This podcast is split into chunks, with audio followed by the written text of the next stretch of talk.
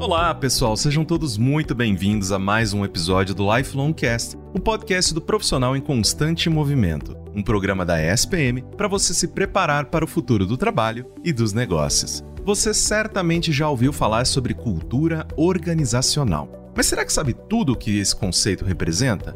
Para o público externo, é como a empresa se comporta e se apresenta. Internamente, é a soma dos valores, crenças e símbolos que regem uma organização e como isso se traduz no dia a dia de quem trabalha nela. Esses princípios são de extrema importância e só fazem sentido quando compartilhados e adotados pelo grupo que compõe determinada organização. São trocas que ocorrem no convívio de um simples cafezinho ou em uma reunião de equipe. Porém, com a pandemia, a adoção do home office, o afastamento físico, a disseminação e a preservação da cultura se tornou um desafio maior para as empresas e suas lideranças. Eu sou Caio Corraine e hoje vamos debater os dilemas vividos por um mercado pós-pandemia e de que forma o surgimento de novos modelos de trabalho impactou a cultura organizacional das empresas.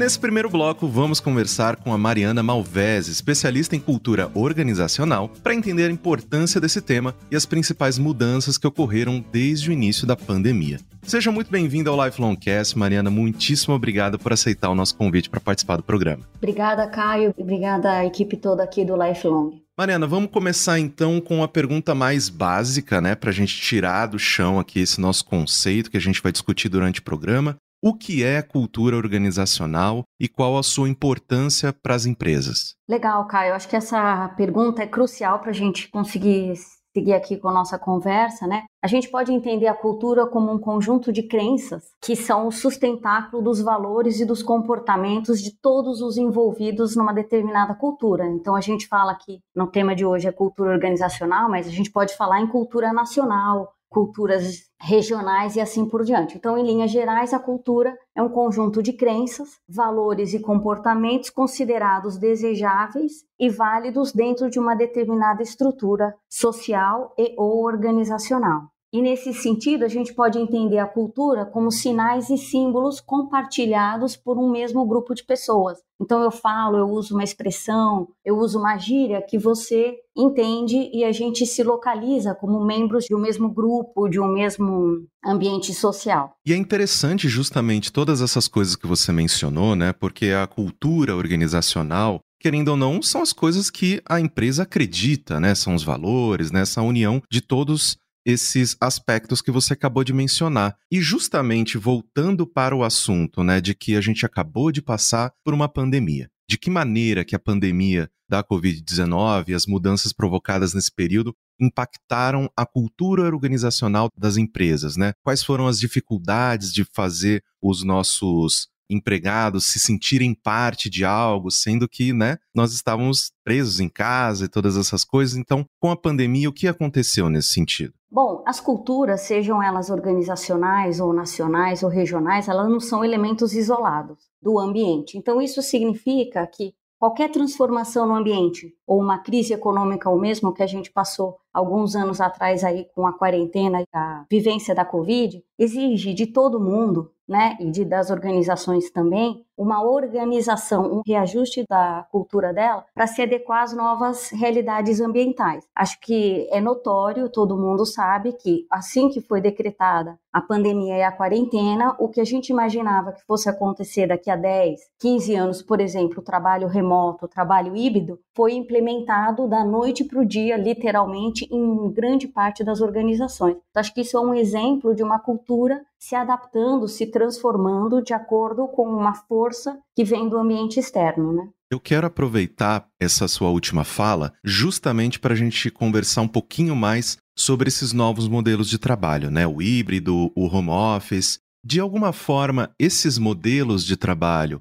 eles ameaçam a cultura organizacional? É possível construir ou preservar essa cultura nesse cenário? É, eu não diria, Caio, a palavra ameaçar, eu diria que tem um impacto. E o que, que significa, né? É, quer dizer, é uma provocação, é uma mudança ambiental que provoca a organização a se adaptar. A organização, a empresa ou a sociedade, podemos até falar de uma forma mais ampliada, que não se adaptar a essas mudanças, ela está fadada ao fracasso, a sofrimento, a perda de competitividade no caso das organizações. Então, essas mudanças no entorno não podem de jeito nenhum ser ignoradas. A cultura deve, portanto, fazer um exercício não é um exercício fácil, no sentido de reconhecer, acho que o primeiro aspecto é esse, reconhecer o que está acontecendo no ambiente e, de alguma forma, trabalhar os desdobramentos dentro das crenças, dentro dos valores, das políticas de gestão de pessoas, dos produtos oferecidos, do nível de competitividade de uma maneira como um todo dentro da organização.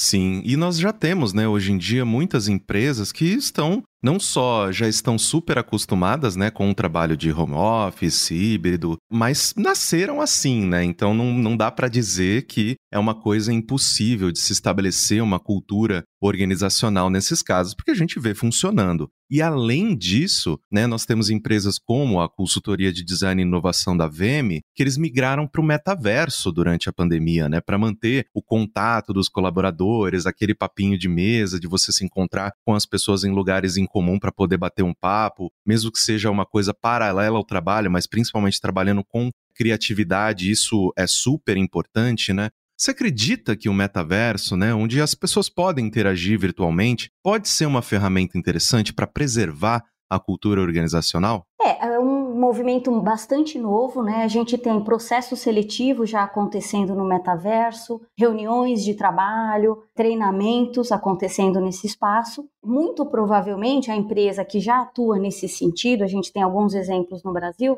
ela reproduz no metaverso a cultura organizacional, digamos assim, presencial. O que a gente pode perceber é que talvez nesse movimento é algumas coisas do universo online ou do metaverso comecem a impactar no presencial. Então seria um, um movimento, digamos assim, sistêmico entre o, o online e o offline, um interagindo com o outro. Mariana, finalizando esse nosso papo, afinal de contas, né, a gente falou muito sobre cultura organizacional, a questão de pertencimento dos colaboradores, as evoluções que aconteceram, né, durante a pandemia, querendo ou não, o nosso mercado de trabalho ele avançou décadas, se a gente for colocar assim, né, a gente teve que se revolucionar em relação a essa questão do trabalho híbrido, do home office, todas essas coisas. Mas uma coisa que a gente vem sentindo também recentemente é justamente por conta desse distanciamento entre os colaboradores e suas organizações, a gente tem um pouco mais de dificuldades em relação à atuação de lideranças, as pessoas trocando de emprego de uma maneira, né,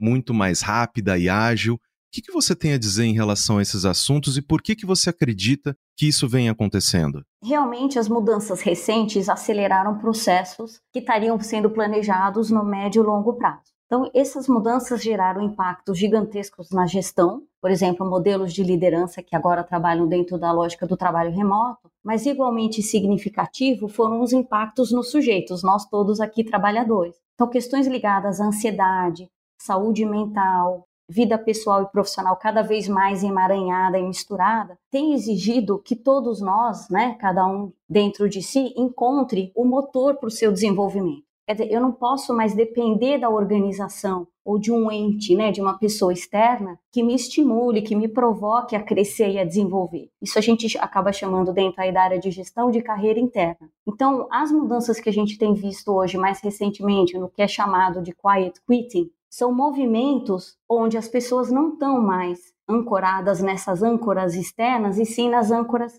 internas. O que significa que se elas não têm resiliência para lidar com a frustração, capacidade de lidar com conflito e automotivação, elas acabam abandonando o trabalho ou se desmotivando, digamos assim, com maior facilidade.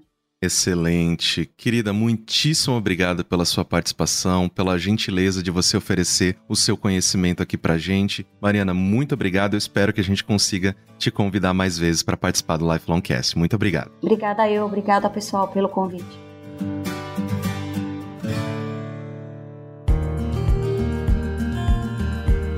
Para entender como um líder deve atuar nesse novo cenário, convidamos para o segundo bloco a professora de liderança e gestão estratégica de pessoas da ESPM, Edna Bedani. Seja bem-vinda, professora, é um prazer enorme ter você com a gente. Eu que agradeço o convite, é um prazer estar aqui com vocês, poder compartilhar um pouco da minha experiência, do meu conhecimento e somar esse trabalho que vocês estão fazendo. Excelente. Para nossa primeira pergunta, eu queria começar esse nosso papo lhe fazendo o seguinte questionamento, né? Quais os principais desafios de líderes que atuam em empresas com modelos de trabalho híbrido ou 100% remoto? Eu acredito que o maior desafio para esses líderes é considerar que existe uma diferença no formato do trabalho, principalmente quem tem equipe no modelo híbrido. Né? Porque ele tem uma equipe presencial e uma equipe online. É considerar que todos os colaboradores precisam estar inclusos envolvidos e engajados no propósito da organização, no propósito do trabalho e entender a cultura de realização. Então, ele precisa estar muito atento às pessoas e ao aspecto de incluí-las em toda a jornada profissional. É, porque quando a gente está presencial, um olhar ajuda, um toque, mas quando eu estou virtual, eu não estou vendo esse olhar, eu não estou com este olhar mais aguçado. Então eu preciso estar muito atento às pessoas, o que está acontecendo, como que elas querem ser envolvidas. Excelente. Eu acredito que esse sentimento de pertencimento, né, que é uma coisa que é bem difícil da gente manter ativo, manter realmente vivo, né, quando a gente está trabalhando, principalmente de maneira remota, eu acredito que é um dos grandes desafios, né? E como que a gente mantém acesa a chama da cultura organizacional nesses novos modelos de trabalho, né? O que, que um líder pode fazer para ajudar nisso especificamente? Bom, acho que o, o primeiro aspecto é entender essa cultura organizacional no qual ele está inserido. Se a gente pensar que cultura é o conjunto de práticas, hábitos e comportamentos né, adotados dentro de um modelo de trabalho, ele precisa estar muito atento como é que está se configurando esse conjunto de práticas no modelo híbrido, no modelo online, no novo modelo de trabalho. Eu estou falando aquilo que eu estou fazendo e permitindo que as pessoas conheçam tudo isso. Mais uma vez vem o aspecto da inclusão e do engajamento o quanto eu estou tendo clareza de que as pessoas de fato estão envolvidas e engajadas com o propósito desta organização e desse trabalho. Isso só acontece através da comunicação. Né? Eu preciso estar em contato com essas pessoas, entender como é que está a rotina dela, o trabalho dela e se isso está conectando com o principal propósito e objetivo estratégico dessa empresa e do trabalho a ser realizado. Professora, falando especificamente sobre os novos colaboradores, né? Porque querendo ou não, direto, né, a gente vê pessoas novas entrando nas organizações, pessoas que principalmente nesses modelos híbridos e também remotos, às vezes têm um pouco de dificuldade de conhecer os seus pares, de realmente se inteirar ali dos valores, da cultura organizacional da empresa a qual vai começar a fazer parte, como um líder ele pode transmitir todas essas informações, esse sentimento de pertencimento, os valores para essas pessoas novas na organização dele? Olha, excelente pergunta. Esse é um desafio muito grande, porque se no modelo presencial todos juntos já é um desafio, incluir e integrar os novos colaboradores, no modelo híbrido ou somente virtual é um pouquinho mais desafiante. Mas não foge muito. Esse líder precisa estar muito atento ao perfil deste profissional, ao jeito de ser deste profissional e incluí-lo através de conversas. Então, pode ser conversas individuais, ele pode definir alguém da equipe equipe, para ser o companheiro desse novo colaborador, para explicar onde é que estão as informações da empresa, como é que funcionam as regras e ele fazer checkpoint semanal, principalmente para o novo colaborador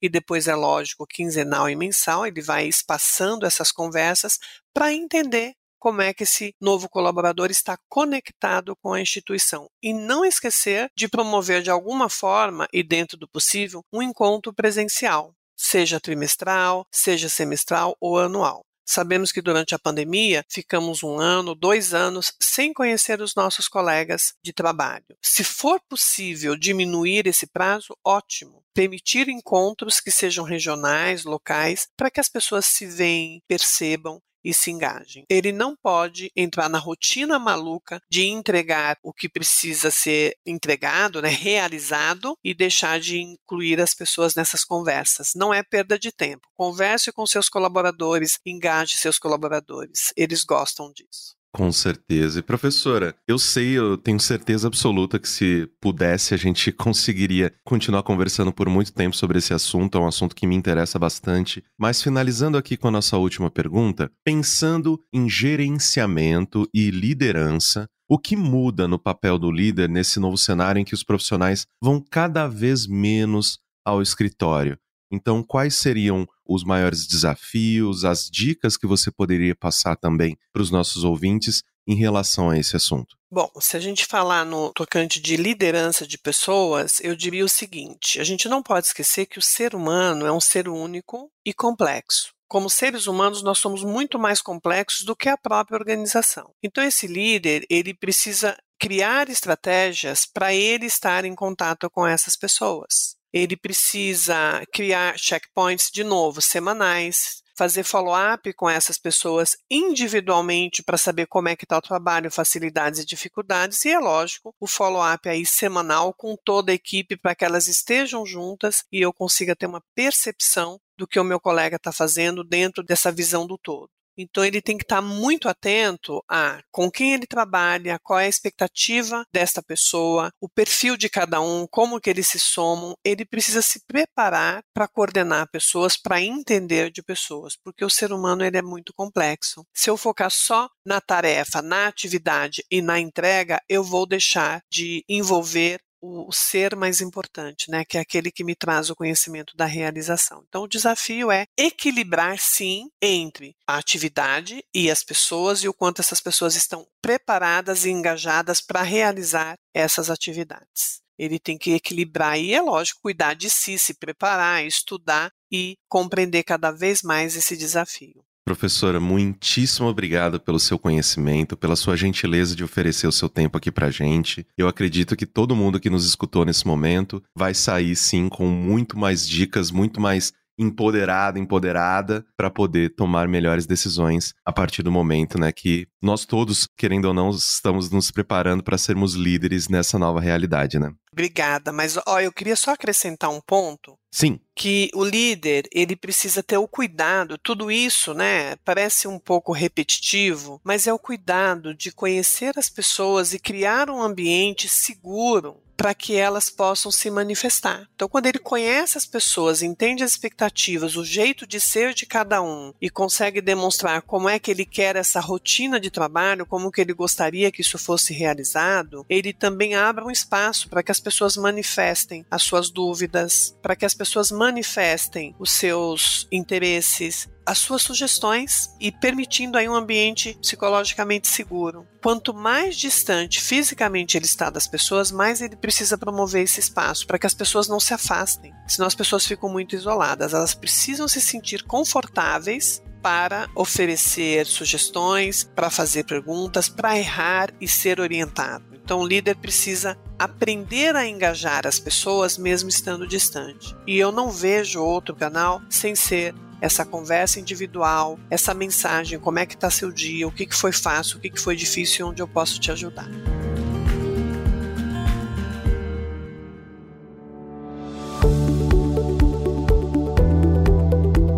Bom, como pudemos ver, Hoje, a cultura organizacional é fundamental para o sucesso de uma empresa e as lideranças são imprescindíveis para a preservação e a difusão desses valores entre os colaboradores. Espero que você tenha gostado desse episódio do Lifelong Cast. Não deixe de comentar nas redes sociais da ESPM quais temas você gostaria de ouvir nos próximos programas. Lifelong Cast é produzido pelo Núcleo de Conteúdo da ESPM em parceria com a Maremoto. Eu sou Caio Corraine, host do programa, e trabalhei junto com essa equipe. Concepção, curadoria e produção executiva: Jorge Tarquini e Felipe Oliveira. Roteiro: Daniel Miller e Maíra Alfradique. Produção: Cecília Fernandes, Danilo Santana Silva. Técnica de gravação: Andréa Xavier. Coordenação de roteiro: Amanda Mira. Coordenação de edição: Adriana Sanches. Edição e sonorização: Luan Alencar. Coordenação geral Maremoto: Vinícius de Lima. Muito obrigado pela companhia e até o próximo episódio.